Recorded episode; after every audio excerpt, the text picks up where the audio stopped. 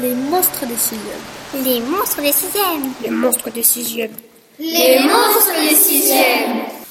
Un géant sur Terre. C'est l'histoire d'un géant monstrueux avec plein de verrues qui était sur Terre car euh, en faisant un voyage euh, avec, avec, sa soucoupe, sa soucoupe elle a explosé, du coup euh, il est tombé sur Terre et il voudrait bien rentrer chez lui.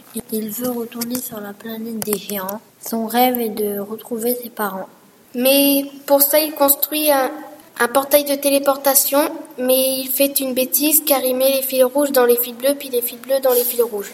Du coup, le géant construit une fusée pour euh, aller dans le système solaire, puis il décolla, mais à ce moment, il y avait une météorite.